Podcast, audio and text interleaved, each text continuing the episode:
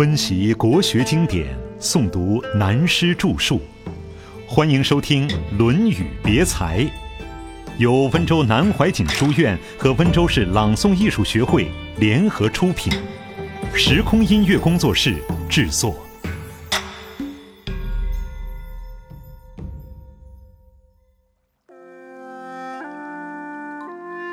大行与小节。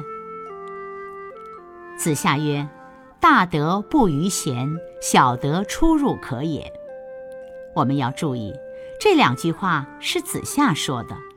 平常很多人都误引述是孔子说的。贤就是范围。上古的时候没有房门，晚上睡觉门用木架子挡着就是了。当年在大陆的西南、西北地区就可看到，一些山洞的门口用木架一挡就算了，并不怕小偷，只防牛羊跑出去，所以叫贤。子夏主张大德，大原则不要超出范围，不可以轻易变更；小的毛病大家都有，不要过分责备。人能做到这样，也就很好了。那么子游说话了。子游曰：“子夏之门人小子，当洒扫应对进退，则可以，亦莫也。本之则无，如之何？”子夏闻之曰：“一言犹过矣。君子之道，孰先传焉？孰后倦焉？譬诸草木，屈以别矣。”君子之道，焉可污也？有始有足者，其为圣人乎？讲到这里，是记载了子夏教学的事。孔子死后，子夏在河西讲学这个阶段的事。他的同学子游说，子夏所教的这些年轻学生们，当洒扫应对进退，则可以。这里“洒扫应对进退”六个字是古人的教育，包括生活的教育、人格的教育，是中国文化三千年来一贯的传统。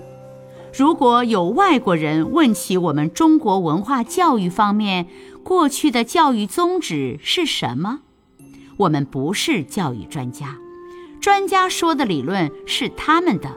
我们讲句老实话，中国过去的教育主要的是先教人格的教育，也就是生活的教育。美国也讲生活的教育，但美国的生活教育是与职业与赚钱相配合，而我们过去的生活教育是与人格的建立相配合。不管将来做什么事，人格先要建立。这就是中国文化的教育。现在我们的教育跟着西方走，所谓的生活教育则是美国式的生活教育，教出来的孩子先以能够谋职业、有饭吃、谋生为第一。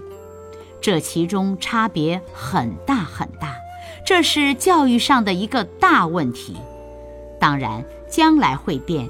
依我的看法，非变不可，不变就不得了。社会自然会使它变。中国几千年来的文化不是偶然的，到了某一情势、某一阶段，自然会变。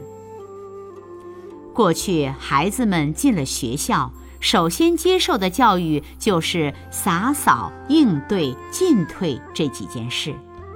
洒扫就是扫地。搞清洁卫生等，我们现在小学、中学都有，好像和古代教育一样，其实是两样的。我们从西方文化学来的教育制度变了，教务、训导、总务三个独立，等于一个政治三权分立，三样都不联系，结果三样都失败。教务只教知识，没有教学问；训导是空的；总务呢，下意识中就认为是搞钱的，变成了这样。可见我们整个教育制度没有检讨，因此学生对学校大体上都是坏印象。中间细微末节的事还很多，譬如老师下命令搞清洁，就没有一个搞好清洁。我经常说，搞总务之难，一个好的总务是宰相的人才。汉代的萧何就是搞总务的。总务这门学问在学校里有家政系，这个翻译的不好，实际上就是内务系，训练内务人才。但总务始终很难搞好。任何一个机关团体一上厕所就发现毛病，管总务的也不可能每天去看每一个抽水马桶，这就可见总务上管理之难。至于洒扫方面，现在的青年连地都不会扫。虽然中学、小学要扫地，可是拿到扫把挥舞，反而把灰尘扬得满天飞。抹去桌上灰尘，转身反而抹到墙上，连洒扫都没学会。生活教育真不容易。其次的应对更成问题，现在的学生几乎不会应对。如问他贵姓，他就答我贵姓某；府上哪里，他会说我府上某地。就是如此，应对的礼仪没有了，这是大问题。最后进退更难了，一件东西该拿不该拿，一件事情该做不该做，是大学问。小的时候就要开始教，如吩咐去向长辈拜年，到了亲友家，该站该坐，站在哪里，坐在哪里，进退之间。做人的道理都要注意教育，现在这些都没有了。古代的教育就从洒扫、应对、进退这些地方开始。中国的古礼，周公之礼，六岁就读小学，小学就从这种生活规范学起，进一步八岁、十岁认字。十八岁入大学，那是学大人，所以中国文化小学这个阶段就是求做人的知识，先培养一个人，然后再讲高深的修养，才是大学之道。这是我们中国过去文化教育的路线。现在我们看到这个时代真可怜，很差劲。洒扫、应对、进退，通通没有了，非常严重。这不能全怪学校，几乎每个人都要怪自己，因为现在我们搞得不中不西、不筋不骨。如果完全西化还好，西方人还是蛮有礼貌的，尽管有的披头散发像嬉皮一样，他对人还是有一套，很有礼貌。也许他只穿一双胶拖鞋来，但对美国人不必要求这些，因为他们很节省。以头发来说，美国孩子一年中难得有一次上理发馆，普通家庭妇女都是自己动手的，节省得很。只有英国讲究衣饰派头，所以不要以为外国人平时穿着不好就没有文化。当他们参加社交宴会时，就很讲究了。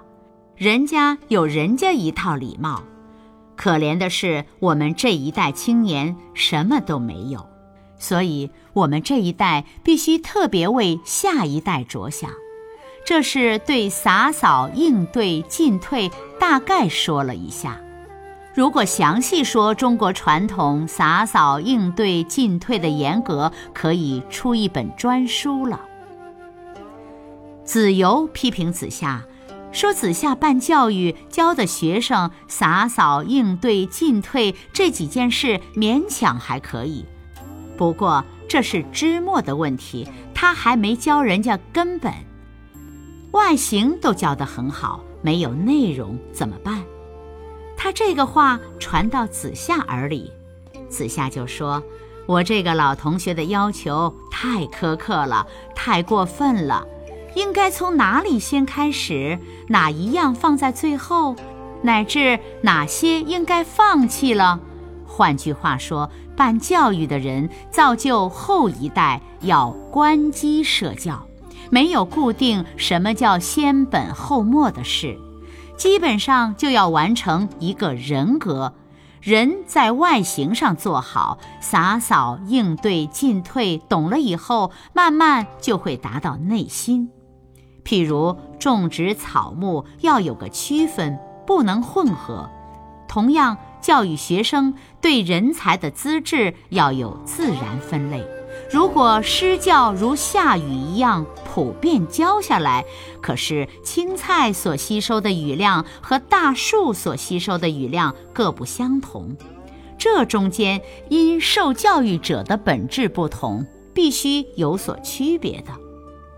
不管如何，从事教育的人固然希望后一代好，但基本的教育最要紧。虽然他是注重形态，可是形态也要教好，怎么可以随便说它没有用呢？至于再进一步，由生活教育一直到精神教育的最高处，不是我们做得到的，要圣人才可以叫人马上悟到道的真谛。